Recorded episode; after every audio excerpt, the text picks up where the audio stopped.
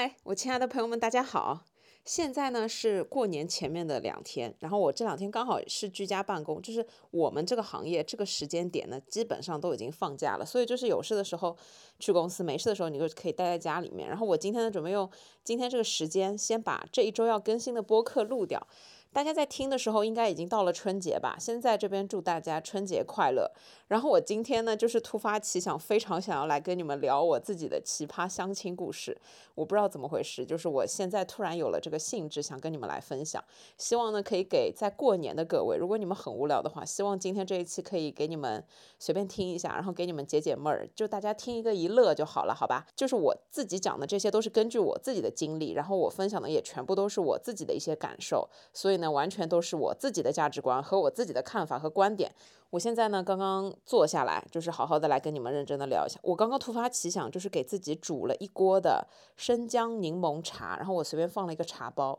就放在锅子里面煮，然后那个香气就真的是好神奇啊！生姜加柠檬这个味道就好适合冬天来喝。然后呢，我还放了一点零卡糖，所以我现在就是一边喝着这一杯茶，然后一边来跟你们聊天。就是这杯茶是让我觉得我今天可以非常开心的一件小事情，先分享给你们。如果你们大家过年在家没事情做，然后下午茶不知道想要喝一些什么东西的话，我觉得这个非常的健康，推荐给你们试一下。就把生姜去皮，然后切成小块，加上半个柠檬，然后放上适量的水，我大概放了五百毫升左右的水吧，让它在锅子里面煮个五到六分钟，随便扔一个茶包，或者放一点茶叶，或者你不放茶叶其实也 OK 的。然后如果你喜欢喝甜的，你可以根据自己的喜好加一点蜂蜜，我加的是零卡糖，然后就是真的很好喝，我告诉你们。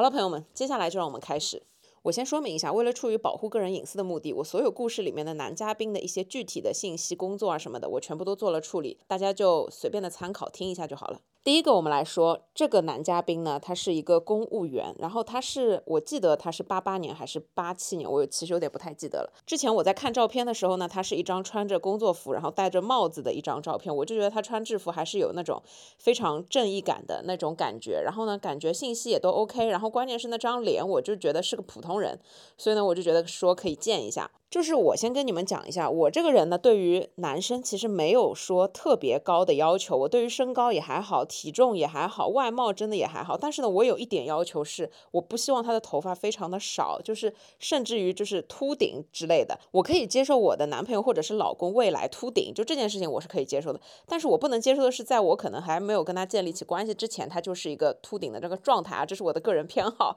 然后我当时看的照片，他是戴帽子的，所以呢，我也完全没有知道。他的发量，然后第一次见面，他约我去了一个茶馆，是在上海市中心，不是你们脑子里面出来的那种下午茶的茶室，它是一个比较偏古典的，然后甚至有一点，我觉得带有旧上海的那一种风味的，里面全部都是老的木质家具，然后那幢楼也是一个古老的保护建筑的这样的一个地方去喝茶聊天。然后呢，当天呢，他没有戴帽子，然后我当天就是隔八百米远的时候，我跟他打招呼的时候就已经看到了他基本上这个头发就是很非常的稀疏，就让我想到了我自己高中的一个物理老师的这样的一个状。状态就是非常的光明顶，你们懂我的意思吗？就是我这里不做任何的评价，我也不说好还是不好，就就只是说他没有在符合我的预期这件事情啊，就狗头保命一下。然后我当时其实心中就已经很大的咯噔了一下，但是我想说，哎，来都来了，还是见一下这个人。见面之后呢，就是他非常的有礼貌，然后呢，服务也非常的周到，很贴心，问你要喝一些什么东西，然后点了一壶茶，然后还上了一个那种小食拼盘。然后那家茶馆呢，它其实不是特别便宜的那种，我会觉得说，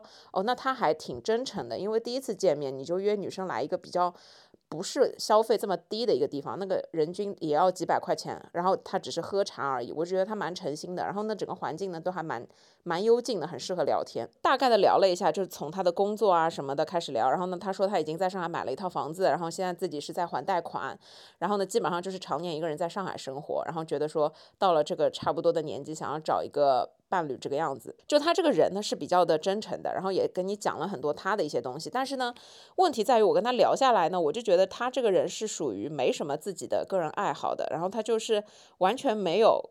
奇奇怪怪的那些爱好。就是我奇怪的爱好太多了，就是我又要听歌啊，我又要玩乐器，又想学乐器，然后我又有运动啊、健身啊，又喜欢出去跑啊什么的。他呢是属于每天徒步。几万步，因为这是他的工作属性。然后呢，他也不会再额外的去健身房。然后呢，他的工作就是每一天跟人各种各样的人去打交道，就还是比较的不能说无聊，但是呢，就是这个工作性质会让他在。闲下来的时间，自己的时间就不太想去跟人家打交道，也不想不想要走出门啊什么的。然后这是我们第一次见面，然后第一次见面之后呢，其实因为他的外貌整体的形象完全没有符合我的期待，所以我就真的是没有办法。然后我相信啊，就是在听的各位，你们应该也理解，就是演员这件事情其实是非常重要的。如果你第一次见面，这个人给你的感觉没有这么的吸引你。其实可能你们再相处下去，再接触多几次，那个很难去改变他。就我不是说不可能改变，只是说很难。只是对我自己来讲，我反正是基本上我见第一面，我就可以大概的知道我喜不喜欢这个人，我对他会不会有感觉之类的啊。反正当时聊完的感觉就是，对我来讲，他是一个很好的、正常你可以交的一个朋友。相亲这件事情有趣的地方就在于你们中间是有介绍人的，然后呢。你们见完面了之后，介绍人会汇总男女双方的意见，然后呢，让你们大概能从中间人这边知道一下对方对你的反馈，然后再进行后续的交往或者是怎么样。当时的反馈呢，我就只能回答说，我其实有点不太记得了，我应该回答的就是说挺适合做朋友之类的这样的一种回答。但是对面呢，其实对我其实感觉挺好的，就觉得说啊，我挺符合他的预期的，就是包括到现在为止，我们还是微信好友。他还是一直会在我的朋友圈下面点赞，然后有时候会留言说什么“哎呀，健身啊，真棒啊，真健康啊”。这个男嘉宾是我两年之前见的了。然后呢，有一个小插曲，就是我当时不知道为什么，我就特别想要自己买一套房子做投资。然后其实你们不要觉得我说我要买房子，我就是个有钱人啊，我完全不是的。我当时是在做功课，说如果我要投资买房的话，我可以去买一个地段比较好一点点，但是那个户型可能是很小很小的。然后呢，我就每个月如果能承受住这个贷款，那么再过几年我把它卖掉的时候，它一定会涨嘛。然后我是抱着这个投资的态度，我想要说去试试看，想要去做这件事情。然后我想要去了解就是买房子这整个过程。然后因为他当时是已经在上海买了一套房子，他觉得说。他知道我有这个想法的时候呢，他当然是觉得很支持我，然后说，如果你这方面有什么需要帮助的，你可以来问我。他说我这个搞得比较清楚。然后我当时呢，其实身边也没有其他的朋友懂房子。然后有一天就聊天的时候，他想要再约我出去吃饭，我就说。呃，我最近还是想要去看看房子，你有什么建议？然后呢，他就说，那你先看好地段。如果你看好地段了之后，我可以陪你去看一下那附近的房子，因为他就以他自己的买房的整个经验来告诉我说，他说这个就跟你相亲找对象是一样的，你至少要看一百个对象，你可能才会有一个是相得中的。那看房子也是，你至少要看个三十套、五十套，你可能才能从中挑出一套来，觉得性价比各方面都还可以的。所以这个关键问题呢，就是在看房。我说行，那我就找了一个地方，我说那。我挑的大概是一个这个地方，但是呢，我对于买房子这件事情毫无头绪。然后他就说好，那就在这个地铁站这边见面。然后见面了之后呢，他带我去走了几家中介。他说看房子你不能在网上看，一定要到实地去走访，然后要看当地的这几个，就是在这个居民区或者说在这个地块附近的这些中介里面，他们会有那些有钥匙的房子，会告诉你啊，这几套是我们的什么独家房源啊，马上就可以看房啊，这些钥匙都是在他们中介里面的，你就可以直接去看房。然后当时他就陪我逛了几圈，然后。好像我记得是陪我逛了两次吧，两个周末的时间，其中的一天，然后呢就陪我从早到晚。看了差不多八到十套房子，这个效率其实已经算很高的了。然后我的自己的个人经验，其实我当时看完了所有的这些房子之后，我真的一套都看不中。我看得中的买不起，然后我能承受的价格范围，那个实在是房子上海的老破小，就是大家发挥一下想象力，就真的是我没办法。所以最后呢，我是放弃了这个念头。然后当时就是看房的时候，其实我内心也是很不好意思的。我觉得说我自己是觉得很不愿意麻烦别人，而且呢，他又是一个相亲的对象，我们又没有办法发展成男女朋友的关系。然后我只是把他当朋友，他陪。陪我看房子也不是理所当然的，所以呢，就是我们那两次看房中间的饭点都是我请他吃饭，我觉得说那这是我应该做的，我也不想要欠他什么东西。当然，就是最后我放弃了这个念头之后呢，我们就也再也没有见过面，现在就只是朋友圈的这个点赞之交。我现在回看呢，就是这整个故事呢，这个人他其实是一个挺老实巴交的一个，还算是有靠谱的，然后比较有责任心的人。因为其实真的男男生来讲，没什么男生愿意花很多的时间。精力去陪一个不怎么可能发展成男女朋友的人去做，就是一些事情的。但至少这整个过程是体现出了他是一个比较有责任心的人。这个故事呢，它虽然不算奇葩相亲，就是如果要说奇葩的点，这个点呢，就是建议大家在相亲之前看照片的时候，要看一张没有戴帽子的照片。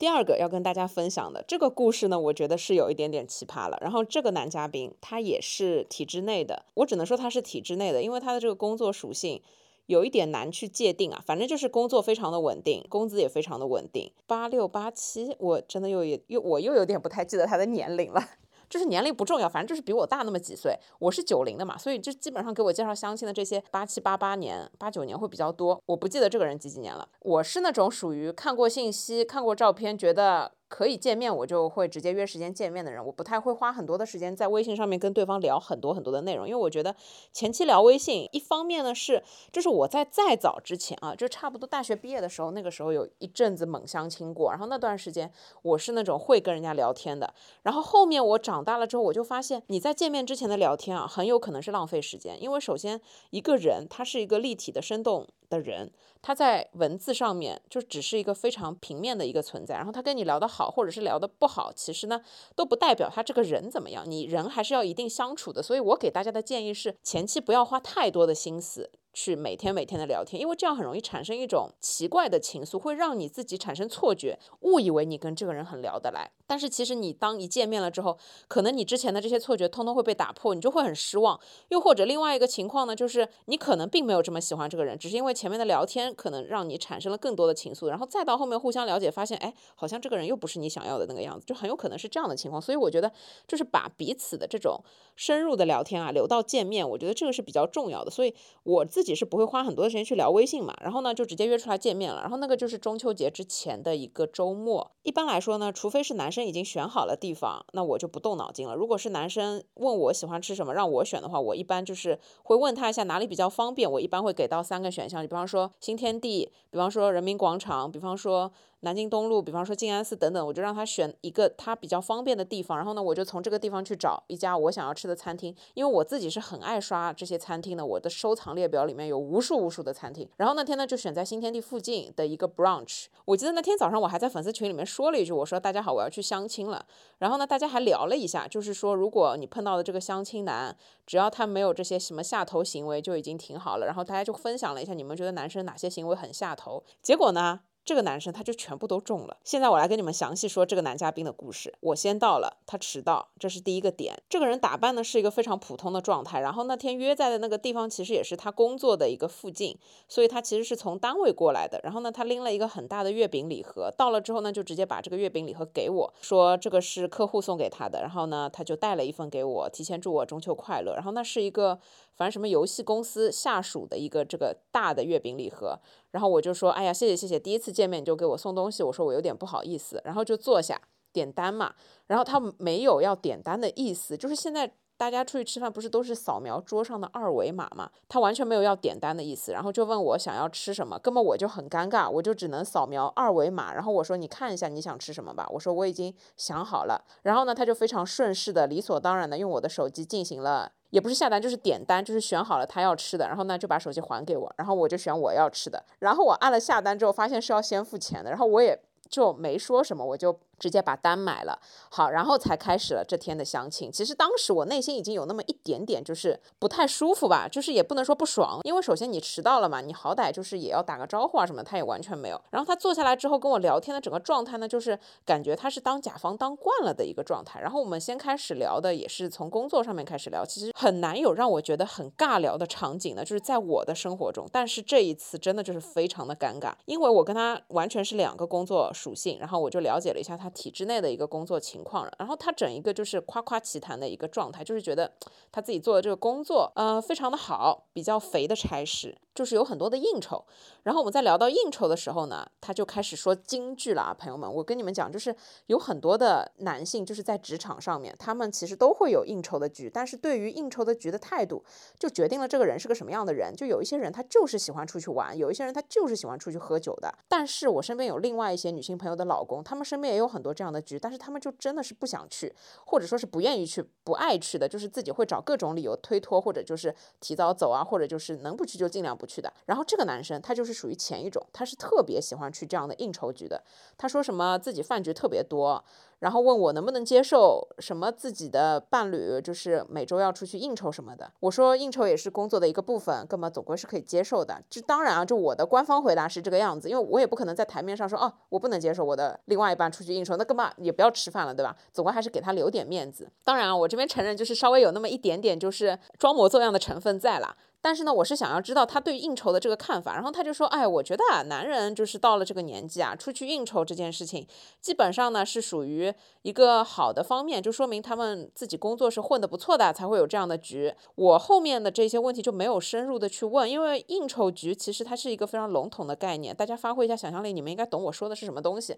然后我其实不太感兴趣，但是我只是听他对于这个应酬的局这样的一个他这样的一个态度，就会让我觉得说，你现在要把应酬的事情放在所有的关系。”前面那以后，如果你有了家庭，你有了另外一半的话，你其实也会把这个应酬的东西放在前面，不是说什么啊，因为我找到一一个我很喜欢的人，我愿意为了他去舍弃这些应酬的局，他不是的，他是上来就要给你立规矩，就是哦，你如果跟我谈恋爱，你要知道啊，我要在外面一直应酬的，然后我应酬的局都很多的，很好的，吃的都很好，从来不用怎么样买单或者是怎么样的，这样的一种说法，反正会让我觉得我是不能接受的。好，这个时候上菜了，上菜了之后呢，吃饭。他就特别大声的吧唧嘴，然后吧唧嘴是之前刚好那一天早上在粉丝群里面有女生说，哎呀，她接受不了男嘉宾吧唧嘴。好，他一边吃饭吧唧嘴也就算了，还抖脚。然后粉丝群里面有一个女生也说，她很接受不了的下头行为就是男生抖脚。好了，你们看迟到，然后呢我买单，吧唧嘴，抖腿，还特别的普信，就全部都站齐了。就是我真的我近几年的相亲经历很少有这样一个男嘉宾可以把这几点所有的。大部分人不能接受的点全部都站齐了的，然后我当时其实内心就已经非常的不舒服了，我就想草草的吃完这顿饭就赶紧走吧。就是好在我选了一个是我想要去吃的餐厅，但是我自己的感觉就是，因为我在跟这个人相亲的时候选了这家餐厅，会让我自己对这家餐厅也都仿佛有了一点偏见。我甚至就在想，哎，还好我就吃过了算了，我下次再也不会来这家店了，因为真的我觉得这家店的东西也没有很好吃。很好的一个周末上午的 brunch 的那个黄金时间啊。结果就坐在你对面的一个男生，就是是这样子的一个情况，反正就是我那天非常的不爽，就是整个相亲结束了之后，我还挺不开心的。这里故事还没结束，聊到后半段的时候，他又突然冒出了几句金句。他知道我是做传媒行业的，就是我们的这个传媒行业呢，就相较于他们这种体制内的，其实是完全不一样的属性嘛。他们就是很稳定，我们就是很不稳定。然后呢，他们时间就是很固定，但我们时间很不固定。突然吃好饭了那种感觉啊，就觉得对我很满意啊。他就人往后一靠，把那个手啊就。靠在那个凳子的那个靠背上面，就说：“哎呀，其实你知道的，我们这一行很多的去找医生啊、老师啊什么的。我觉得我们这种情况，找事业单位也好，找国有企业也好，都还是有点太接近的。我倒是自己觉得，一个体制内的不一定一定要找体制内的，像你们这种传媒行业的，我觉得搭一下就挺好的。我当时听完这句话，我就觉得想说，请问你在讲这句话的时候有没有问过我的意见呢？就是你已经单方面的宣布。”哎，我觉得你可以，但是呢，我是怎么想的呢？就是他非常的大男子主义，然后当他讲出这句话的时候，我就已经不想要做任何回应了，我就面带微笑的说，嗯。你讲的是有道理的。然后他问我等一下怎么安排，我就说哦，我待会儿还有事，我要先走了。然后呢，就两个人一起走出了这个餐厅。后面他好像有来找我聊天吧，就是我消息都没怎么回过。然后他有时候也会给我发一些那种什么内娱的那些好笑的东西，或者就是一些八卦的东西发给我，我基本上就回个表情包。有时候就忘记了就不回了，就这样草草的就结束了我们之间的这种联络。因为我实在是觉得说从外表到外貌，这也不是我喜欢的类型。我了解了你的内在跟你脑子里面想的东西的时候，我就觉得我们其实三观是不合的。我跟你看待这个世界的方式。有很多的不一样，甚至这都还没有聊到生活层面的东西，朋友们，就这只是仅仅的一个非常呃社会层面的一些非常浅薄的一些地方的互相了解，我就已经觉得非常非常从头到脚的不合适了，所以我觉得跟这样的一类人真的没有办法再保持联系。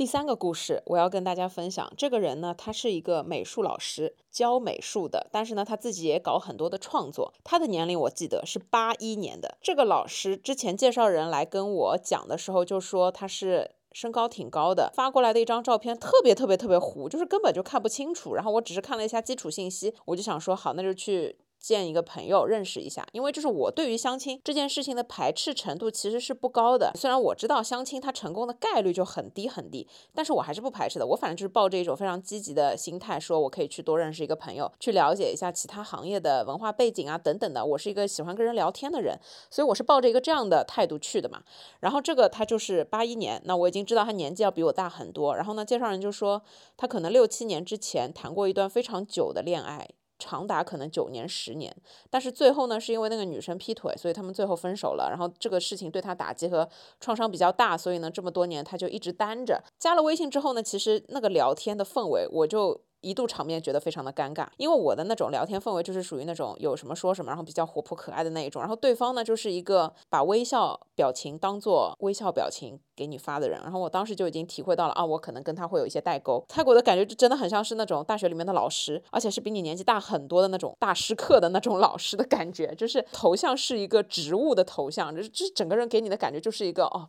感觉是一个长辈的这种感觉。大概聊了一些，就是他那段时间一直在出差，在忙，不在上海，然后说等。然后回上海之后见面，我跟他一共见了两次面。第一次见面呢，我们是约在了一家咖啡店小坐。见面之后呢，这个老师身高是真的蛮高的，他有大概一米八五到一米八七左右，身材也就是匀称正常。然后整个人给我感觉是比较有文化涵养和气质的，因为他毕竟是搞艺术的嘛，还是有很浓的这个艺术气息。然后外貌就是非常的平平无奇，是一个单眼皮。拿男生多帅这件事情来打分的话，他的颜值一到十分，我还是给六点五分吧。我觉得六。点五分比较中肯，挺成熟的，但是就会有一种大学老师的感觉。见面了之后，他就问我要喝什么，要吃什么，然后就正常点了咖啡，点了一个面包，然后我们就坐下来聊天。然后那是一家武康路上面的网红面包店，我觉得我也不知道要跟他聊些啥东西，然后就从那个最近的这个疫情开始聊嘛，聊着聊着就开始聊一些工作上面的这些东西，然后才慢慢的去深入。我能感觉得到他是一个非常慢热的人，然后他跟我是一个星座的巨蟹座，比较的不温不火。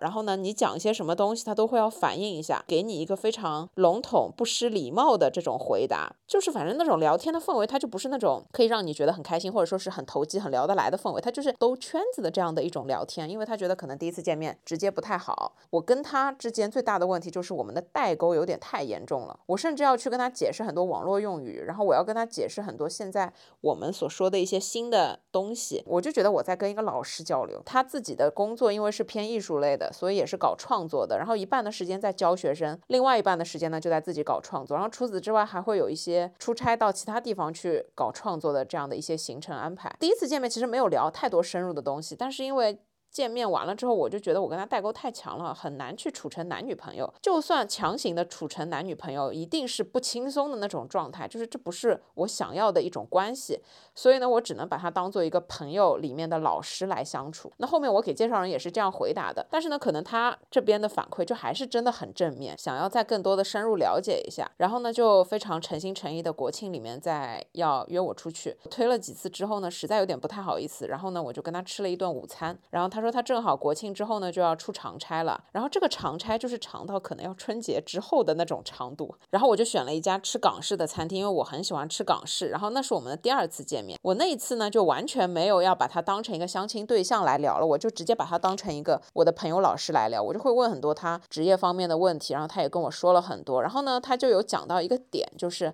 他虽然现在已经是四十了，但是他觉得他心态还是非常年轻的，他还是非常热衷于做艺术创作的。所以呢，他。也是愿意在外面跑的，就是人也是分两种啊，就是有一种人他是非常喜欢出差的，有另外一种人他是很不喜欢出差，最好自己就天天待在家里面或者 base 在本地，不要去外地的。我自己其实是之前几年经常出差，然后我是不排斥出差，但是我可能要看那个我出差的地方，如果是我愿意去的，那我就会比较的有那个积极性；如果是我不愿意去的，就是我能不去就不去。他给我的感觉是他非常的愿意往外跑，他是没有办法待在家里面的。然后他也觉得说，其实他所在的那个单位也给过他一个机会。问他要不要转到稍微偏那种办公室性质的，不要出去跑啊什么的，但是他还是喜欢要创作，他还是觉得要往外跑。然后这个点呢，会让我觉得说他是一个追求自由的人。某种程度上来讲，因为他是搞艺术的，他觉得说自己的创作才能带给他人生最大的价值。这个其实跟我自己的一个人生目标是不太。匹配的，因为我自己个人的一个生活的目标就是长久的一个生活的目标，事业也很重要，但是生活也很重要，我必须是百分之五十，百分之五十，这个才是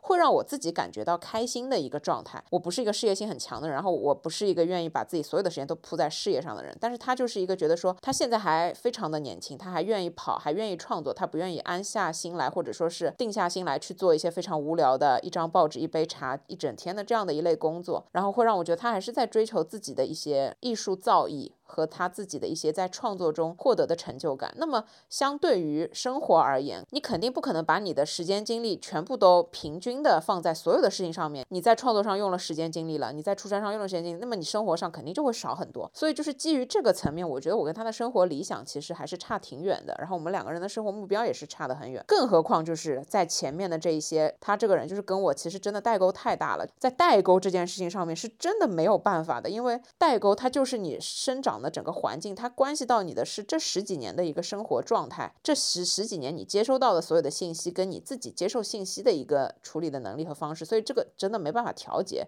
哦，对了，我这里要补充一个小细节啊，就是当我们两个人第一次见面约在那个咖啡店的时候，那咖啡店是一个网红店嘛，人来人往，很多人，然后有很多年轻好看的小姑娘、小妹妹。我不知道大家有没有注意过这样一个情况，就是有一些男生他特别喜欢瞟身边的美女，就是只要是迎面走来的，他都喜欢看。有一种是上下打量的看。看，有一种呢是好奇的看，有一种呢就是无意间的扫一眼这种。但是呢，有一些男生就真的是只要是但凡经过美女，他都会仔细打量、认真的看的这一种状态啊。我不知道你们对于这件事情是怎么看的？这个。艺术老师，他就是当天那个眼神之活跃度啊，就有点，就是只要是但凡走进来一个什么，他都会非常认真仔细的看一下，然后顺便呢还会在啊带一下我们正在聊的这个话题，但是他那个眼神就是已经把它卖掉了，你知道，就是看的已经就是我要怎么形容，就是哎呦那个心思活络的来，然后就是通过这个一件小事情的观察，我觉得说，嗯，这个人确实就是心思蛮活络的一个人，就是成家立业可能对他来说很重要，但一定不是最重要的，而且就是他其实现在这个心思活络的程度啊，除非是找到他特别特别。特别特别喜欢的一个人，就是我觉得我在他面前，他只是不讨厌我，但是只是觉得我可以深入接触，但并不是那种第一眼就非常非常喜欢我的那种状态。我觉得这个是没有的。然后后来我跟我朋友去聊看美女这件事情，我朋友呢也觉得说看美女的确表达了这个人啊大概是个什么样子的人。然后有一些男生他们不看美女，有一种可能性是经过了女朋友的调教，因为他们看的时候女朋友或者是老婆确实会不高兴。那时间久而久之他就养成了这个习惯，就是不让自己看。一个是看多了之后觉得也没啥用，你就看过了，仅此而已，你又。啥也得不到，那还不如不看，对吧？有一种这样的心态。但是呢，你一直看这件事情，其实作为男生来讲，我们聊下来的结果就是这件事情其实是可控的。就像是如果我在面对一个我在跟人相亲的时候，身边经过大帅哥，我是不会那样仔仔细细，就是口水流下来那样去看的，因为我觉得这样很不尊重人。然后我会克制我自己，就尽量不要去看嘛。像我如果跟同性的好姐妹一起坐在马路旁边，走来走去的帅哥，我们随便看好了，对吧？要看你对面坐着这个人是谁，然后呢，你是要稍微克制一下自己的。这个是我们后面聊出来的一个结果。当然就是这个小细节。让我捕捉到了，就是嗯，这个男嘉宾其实在我心中这个行为会有那么一点点的减分，所以呢，我跟这个老师就是国庆的时候见过一次面，然后后面就再也没有联系了，就是微信也没有联系的这一种。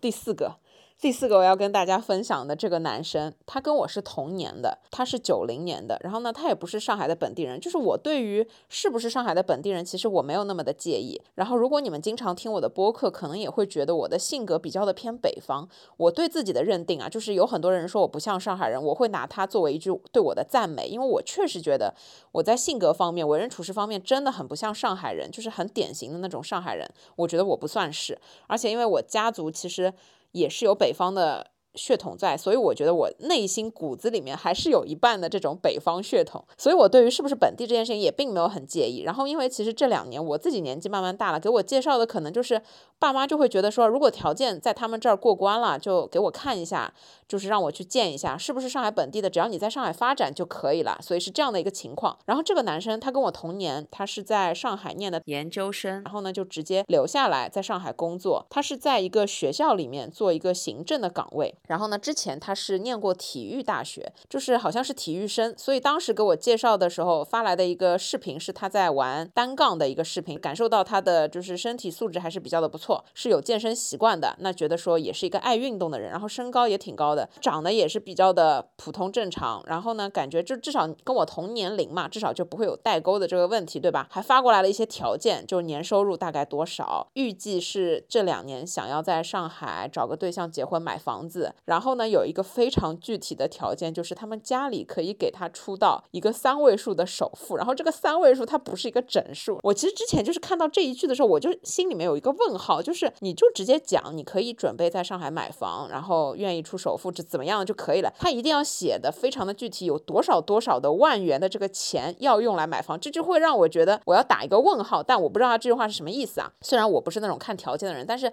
相亲市场上没有办法，你必须还是要把条件跟你的照片摆到一起的，因为这样才能过爸妈的这一关嘛。好，这是他的一个背景介绍。这天很有意思的是，呃，我们也没有怎么样聊天，然后就直接就比较直接的约了一个时间点见面。然后呢，他就问我想要吃什么。然后其实我是比较喜欢吃西餐的。如果你要让我选餐厅，我选的餐厅基本上都是西餐厅。一个是因为我自己觉得西餐厅吃起来不会有那么重的味道，然后呢又相对来说比较的健康。如果是那种比较油的炒菜，我其实是觉得有一点过于重，就是我可以跟很多朋友去聚会吃那种。但是如果是两个人又是相亲这种，我就觉得要简单一点。所以呢。他一开始问我喜欢吃什么，我就选了几家西餐厅。问他呢，他就有一点说怎么讲，反正他就不是特别满意，不是特别想吃。那我就从那个文字看得出来，他不是特别想吃。我说那你选一家也可以。然后他就说要不这样子到那个商场看一下。我说行。然后那个商场的位置啊，我跟你们讲一下，是在我家跟他工作的中间点。好，然后有意思的事情来了，这天下午我们约的是六点钟见面吧。五点钟的时候，他给我打一个电话，问我在哪里。我说啊我在家准备出门。然后呢，他就说他。那边边突然有点事情，如果方便的话，能不能到他那个徐家汇那边去？我就说好啊，没有问题。然后他就说有一件很着急的事情，他可能吃完饭还要再回去工作。我说行，没问题。然后当时挂了电话，我也没当回事儿，直接就往他那边去了。其实对我来讲，选之前那个商场我可以开车去更方便，然后选到他那个地方不太方便停车，我可能就坐地铁去或者是打车去啊。当然我觉得都没所谓，因为反正是第一次见面，我觉得就是互相尊重、互相舒服就好了。然后我去了之后呢，没有选定一个吃饭的地方，他就让我在一个固定的那个。口出来，然后他说他在那个口等我，我就说好的。见面了之后呢，就我觉得可能第一眼的这个外观上啊，他对我的那个评分是合格了的。然后呢，还比较热情，他就说啊，我们现在找个吃饭的地方。他就问我平时喜欢吃什么，我说没关系，我说看你吧，我说我感觉你不太喜欢吃西餐。他就说对他平时可能吃中餐比较多。其实我挑的那几家餐厅也没有很贵，大概也就人均一百到两百附近啊。就是我觉得这里也不能揣测说他觉得是价格的问题，所以他不想要吃西餐啊。见面了之后，他就说啊，我给你介绍一下这里附近我有什么几家常吃的，有这个这个这个这个啊，我觉得都可以啊。我说哪个比较近，我们就去哪个好了。我说你待会儿不是有工作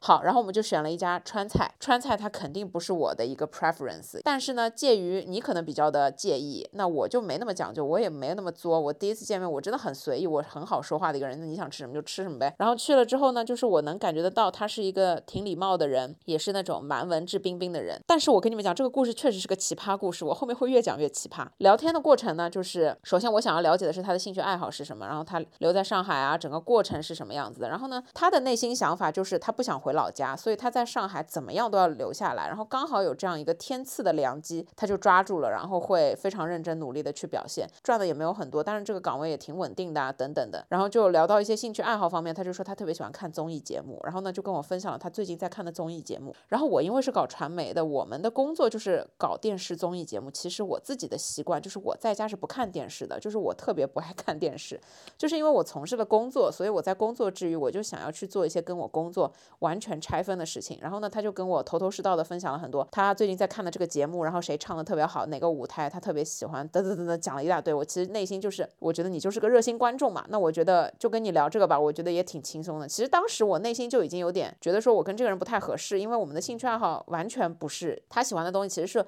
我相对来说有点排斥的东西，就哎真的有点不太巧，那也没有再特别聊这些东西。然后我就想说去聊一聊未来的生活规划，或者说是你怎么看待这个世界的，我喜欢聊这些东西。然后呢就聊了一下价值观这种事情。然后呢他就说他觉得上海这个大城市特别特别的好，特别特别的时髦。他说他在上海最喜欢做的一件事情就是逛商场。他说他就算是不买，但是他就是喜欢逛那些特别新的商场。然后他还问我说有没有我特别喜欢的牌子。然后如果是奢侈品的话，他说他很愿意陪我去逛。然后我心想说，其实我对于这种东，东西我真的一点都不在意。就是我的快乐来源一定不是因为这个商场里面的多么新，我今天买了一个多贵的包，肯定不是这个样子。那我在了解它这一部分的特质的时候，我就能大概的意识到，哦，可能这就是因为我们从小生活的生长的环境不一样，然后造就了我们看待这个世界的角度不一样。然后我觉得说，他就是确实一心想要留在这样的一个比较好的大城市里面去发展，然后认真的找一个对象。其实我言下之意，我内心感觉他是想找一个本地人安家落户的这种感觉啊。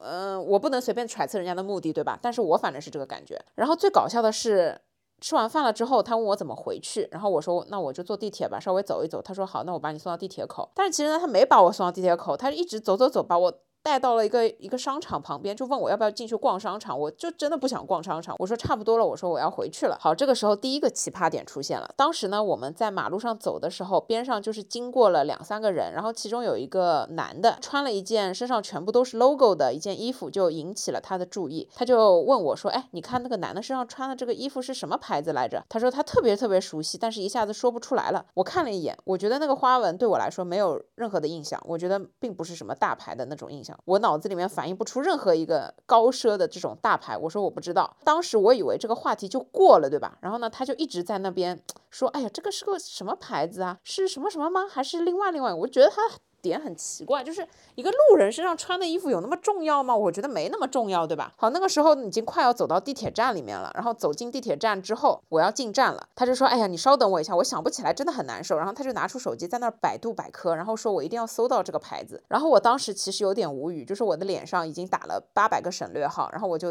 等他在那边搜，然后他最后终于搜出来了。然后我说：“啊啊啊，好像嗯对，那其实是吧？其实当时我其实想起来了，就那不是个高奢品牌，那就是一个那种街头品牌啊，但是他。就是搞混了，你们知道吧？我也没有纠正他，我说嗯对。然后后面不知道怎么回事呢，就聊到了疫情，就是快要走的时候，然后我就轻描淡写的跟他说了一句，我说哦，我四月份就得过新冠了。好，我说完这句话，当时奇葩点二出现了，他往后下意识的退了三步，就是真的向后退了三步，肉眼可见的三步，然后下意识的拉了一下他嘴上的这个口罩。发生这件事情的当下啊，那个时间好像是几月份，我有点不太记得，好像是十月份吧。他当时听到这个消息的时候，就是非常的震惊。上班的这个地方是一个。封闭管理的地方，所以他非常非常的敏感，非常小心翼翼的。接下来问了我三个问题，然后这三个问题是让我彻底觉得说，连朋友都没有办法做，还是做陌生人比较好。第一个问题，他问的是你现在是阴性吗？第二个问题，他问的是方舱出来之后到现在为止没有复阳过吗？第三个问题问的好像是你现在是绿码吗？当时就觉得很奇怪，如果我不是一个正常人，我怎么可能现在此时此刻出现在你面前，然后我还正常的坐地铁，然后跟你正常的吃饭？就我的脑子是有什么问题吗？如果我现在还能传染人，我为什么要跑出来？我心中有非常大的问号。然后其实我自己啊，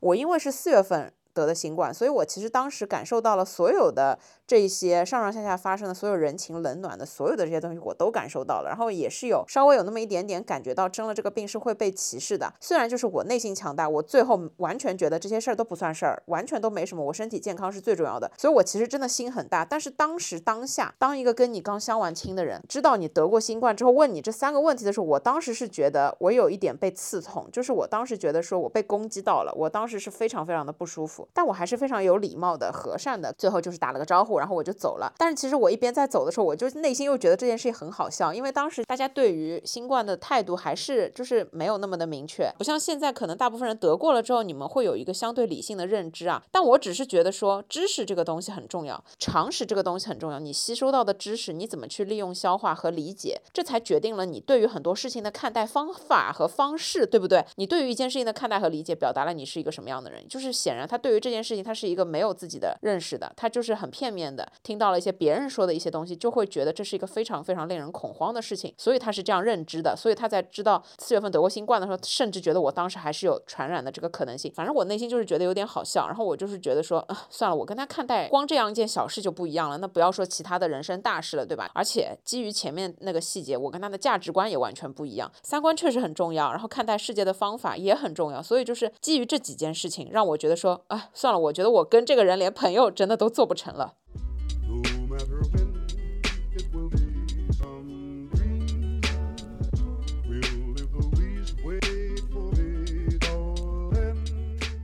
第五个也是我今天要跟大家分享的最后一个相亲故事。这个人呢，其实不能算是相亲认识的，他可以算作是一次约会的体验。所以呢，就是相对于那些传统相亲来说，他还是有一点不一样。我觉得值得拿来说一下的是，可能可以用来就是给大家一些提示吧。如果在相亲的时候，或者说如果在约会的时候，可以注意一下。这个男生他跟我也是同年龄的，也是九零年。然后哎，好巧啊，他也是巨蟹座。我的天呐，就是星座这件事一般不会在相亲介绍的时候就。跟你讲，一般就是见面了之后聊了之后才能问出来，就真的挺巧的。然后呢，他是一个乐器老师，自己一半的时间呢也是有在外面接接演出，另外一半的时间呢就是教学生。然后这个人他奇葩的点在于，他本人是一个特别自恋的人，然后他有。稍微带一点表演型的人格啊，我自己觉得，因为他的职业的特殊性，他是一个艺术家、音乐家，所以呢，表演这件事情对于他来说是很重要的。然后我们在第一次见面的时候呢，其实就是这个男嘉宾，他很神奇。他首先呢，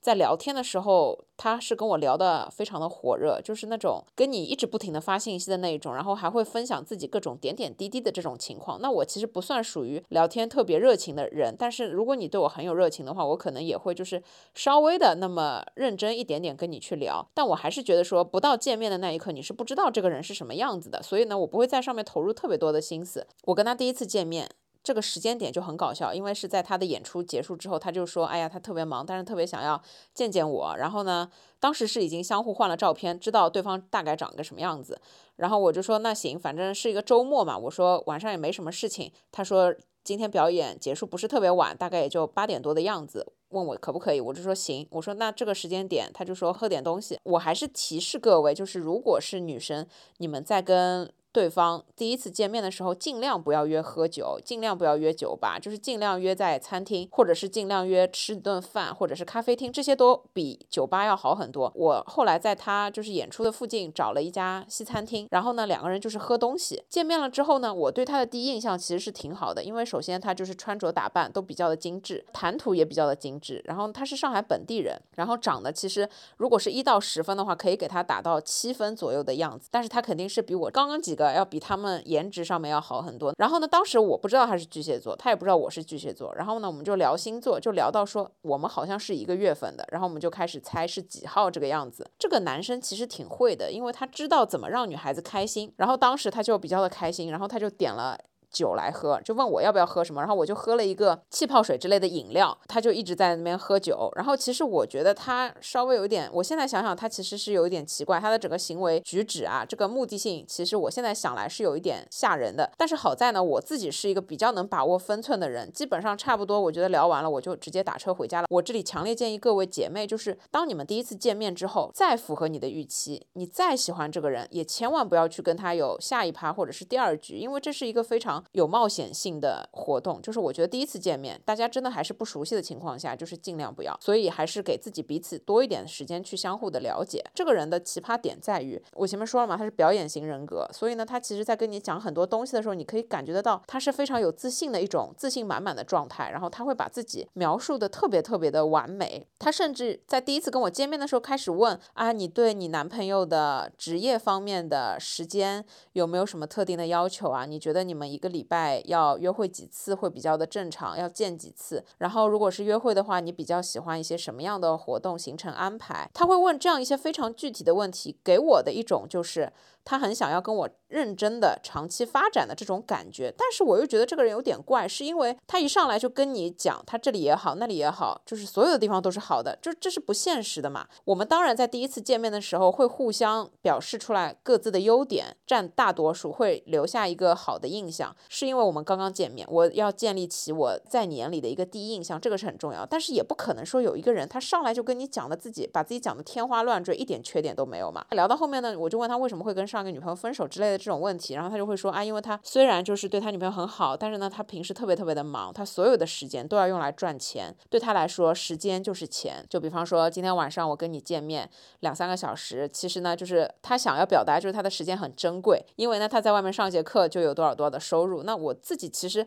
我内心也是有一杆秤，我觉得说男人搞事业固然重要，男人赚钱固然重要，但是如果你把你所有的时间都换成了金钱，那你是。什么东西都没有的，你要追求事业之外的东西，那一定是需要时间的。所以你不要跟我来讲说什么你的时间成本很高，我的时间成本也很高，彼此的时间成本都是很高，每个人的时间都是值钱的，只是看他们愿意花在哪儿而已。所以你不能。把这一个事情放做一个前提，就是呃，我愿意出来跟你见面，就我已经舍弃了赚钱的机会了，你就应该要珍惜我的这个行为，怎么样？我觉得这个是不存在，这是一个双向选择，就任何事情你都是要投入成本，你才可以收获东西的嘛。所以当天其实聊天的内容呢，会让我觉得说这个人有点虚，这个人我自己的感觉又特别特别的自恋。就是其实我现在反观啊，就是我其实接触到的男性呢也不算很少，所以我可以说，就是我对这个人的判断，就是他其实是一个非常自大而且自私的人，他觉得你必须要配配合他的时间。这个是首先的，我们先不说所有的那些条件，他后面跟我讲说他自己有一套房子，然后要还贷款，然后每个月压力很大，所以呢他不得不认真的工作，把自己所有的业余时间都用来赚钱，甚至他说他双休日要上加起来二十多节课，然后可能自己的休息时间也没有了，一天只吃一顿饭，等等等等，巴拉巴拉。那我觉得说，呃，你是这样的一个状态，那其实你根本就不适合长期的关系，或者说你根本就不适合谈恋爱，你压根儿就没时间谈恋爱。所以我觉得在我看来，他是要去找一个迎合他需求的人。言下之意可能。不是一段关系，他虽然事业看起来不错，但是呢，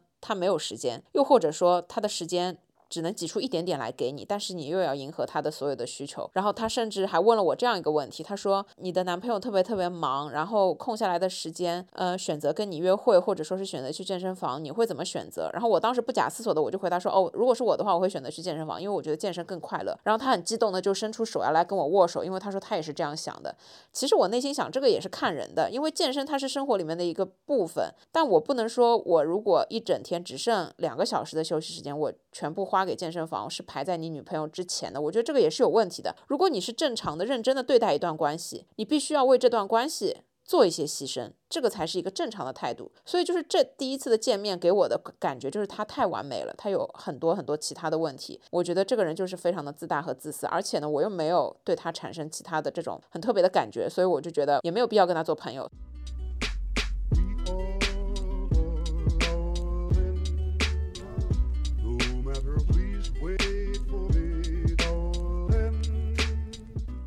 我刚才分享的这五个呢，就是我最近觉得可以拿出来跟大家稍微分享一下的略带奇葩的一些相亲故事啊。我希望大家听得开心。我不知道对你们来说会不会有一些参考价值和意义。那接下来呢，我想要跟大家说一下，就是对相亲这件事情，如果你们不知道要聊些什么东西，你们可以从以下几个点去切入。首先，第一点很重要的就是不要在前期的微信聊天上面投入太多的。成本就是，除非你自己觉得说你可以通过文字去了解出来、筛选出来这个人是个什么样子的人，了解到你觉得没必要见面了，那你就没必要见面。除非可以达到这个目的，不然的话，我觉得没必要投入太多的心思去聊天，因为。在聊天的时候，真的人是非常平面的。就算你看到照片，你很心仪这个人，你把这个照片反复观看了好多遍，甚至你已经觉得跟他认识了很久，但是一见面，你发现所有的这些梦幻想象全部都被打破了。就这个时候，对自己是一种消耗，所以我觉得特别没必要。因此呢，就是我觉得要理性一点，你前期就是正正常常的，大家稍微浅浅的社交一下就可以了，还是要把重点挪到就是相互见面的这个时候去聊，因为你只有见了面。你才可以真真实实的知道这是一个什么样子的人，他在想一些什么东西，他对于未来有一些什么样的期待啊。第二个呢，就是我自己觉得判断一个人怎么样，要从两方面来看，一个是他从小生活的环境，第二个很重要的点就是他的职业。我是非常愿意去跟相亲对象聊职业这件事情的，因为我觉得工作在我们生活中占很大一个比重，然后他可能在某种程度上是造就了我们什么样的一个人，对待所有的事情是什么方法，包括我们的性格啊。我觉得性格一方面是工作，还有一方面就是自己的成长的环境。所以呢，就是这两个部分的东西，我觉得如果你们在见面第一次的时候有机会的话，还是应该要相互了解一下，然后可以从工作开始聊，他在工作中是怎么解决问题的，他的工作经常是跟哪些人打交道，他是怎么处理这些压力的，他对于现在这份工作到底是满意还是不满意？因为真的有很多的男生，他们上来就觉得自己的这个工作他做的非常非常的累，然后啥也得不到，然后老板对他也很差，就是这样的人，他的思维方式其实是有问题的。就是如果但凡一个人跟你说他自己天花乱坠怎么样的好，他身边的所有的一些事情都不尽如人意的原因，都是因为公司不行，领导不行。同事不行，那就说明其实他自己是很有问题的。我觉得人要学会从自己身上找问题，这个才是一个比较怎么讲，看这个人是不是一个优秀的人的一个最重要的品质吧。然后有很多的时候，相亲他是把家庭条件跟他的一些经济条件放在首位的。那么其实这个方面来讲呢，确实可以筛选一下他目前的经济状况是什么样子的。就我不觉得经济状况是放在第一位是最重要的。但是呢，如果你要进入一段关系，那他确实会占有一定的比重，他会跟你自己的生活质量关挂钩嘛。我们不是经常说这样一句话：如果你跟一个人在一块儿，降低了你的生活质量，那就是不必要的，你就不应该选择这样的一种关系，除非是两个人一起努力、一起奋斗。但是像这样的情况，现在是越来越少了。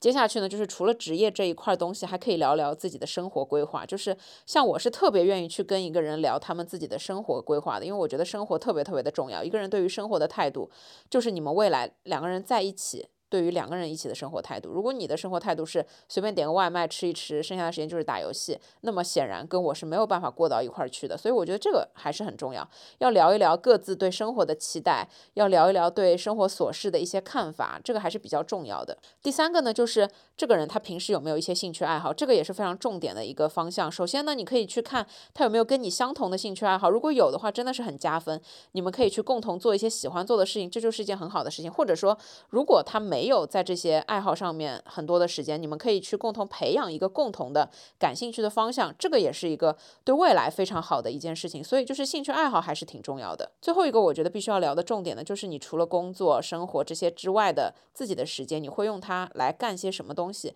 就是你自己的时间，你会把它花在哪里？就比方说我自己的时间，我会花在比方说看书啊、看展览、健身啊、运动啊。等等啊，我会想尽一切办法去获取更多的信息，因为我觉得我就是一个耐不住无聊的人。那我要看这个人他自己闲下来的时间会用来干嘛。如果他跟我讲就是也是，比方说打游戏，除非你也喜欢打游戏，那么两个人可以一起打游戏，一起进步，这也挺好的。又或者说他说哎喜欢玩狼狼人杀，或者说是喜欢玩出门去玩剧本杀，或者是跟朋友组局去喝酒聊天泡吧等等的，这个都是。要聊的嘛，因为我觉得这一方面的时间，如果他跟你在一块儿了，他的时间没有办法去花在那些让他开心的事情上面，那你们很难去长久。所以我觉得就是这几个点是可以去聊一下的。我不知道大家过年期间会不会被周围的亲戚朋友催婚，或者说是被安排介绍相亲。就是如果我觉得你们也被介绍安排相亲了的话，前期筛选下来，如果觉得这人可以认识一下，就抱着交朋友的心态去感受一下这个新奇的世界，去多认识一下就是不认识的那些人。可能就是这些事情对你来说没有任何的人生价值和意义，但是比方说，我就算是经历了这么多的奇葩相亲，但是我至少。在某种程度上，我自己是有所收获的，对吧？我至少知道了买房子是一个什么流程，至少知道了怎么样去选一套自己喜欢的房子，或者说我知道了除了我自己的工作之外，还有哪一些其他行业的工作属性和状态等等的，就这些东西，我觉得对我来说就是收获知识和信息的一个渠道嘛，就是放宽心。还有要跟大家分享的一个点，就是不要觉得相亲是浪费时间。是我自己觉得说，如果你可以花相亲的两个小时就看清楚这个人至少不是你要的，那么对你来说，你已经节省了可能未来跟他继续交往的很长的一段时间。从宏观来看，它其实是节省了你自己的一个试错率，节省了你自己的一个时间。所以就是放平心态，我觉得对相亲这件事情还是要理性。除非你是一个很能自洽、很能独立，觉得自己一个人。一点问题都没有的这样的一个状态，不然的话，如果你身边没有什么认识人的渠道，或者说你自己的圈子比较狭窄、很封闭，你真的想要进入一段关系，或者说是好好找一个对象的话，我觉得相亲也不是不可以吧。但是就是自己把握好自己想要的东西是什么，然后在整个过程里面经常问自己，这个人是不是你要的？这个是不是你可以接受的？这个是不是你喜欢的？这个是不是你愿意和他共同去面对，或者说是共同去接下来慢慢尝试的？这个是比较重要的。所以首先一点就是还是先了解自己，然后呢才去看在相亲的整个过程里面，这个人是不是你想要的一个人？我觉得这还是很重要的，就是爱人之前先爱自己，在了解别人之前，你要先了解自己。如果你还不够了解自己，也不妨就是可以趁着相亲这件事情去了解一下自己。就像我自己也是相了那么多次亲，我至少知道我自己想要的是什么，我自己想要的人是一个什么样子的。又或者说，我不知道自己想要什么，暂时，但是呢，我至少知道了什么是我绝对不能接受的，什么是我不想要的，这也是一件很好的事情。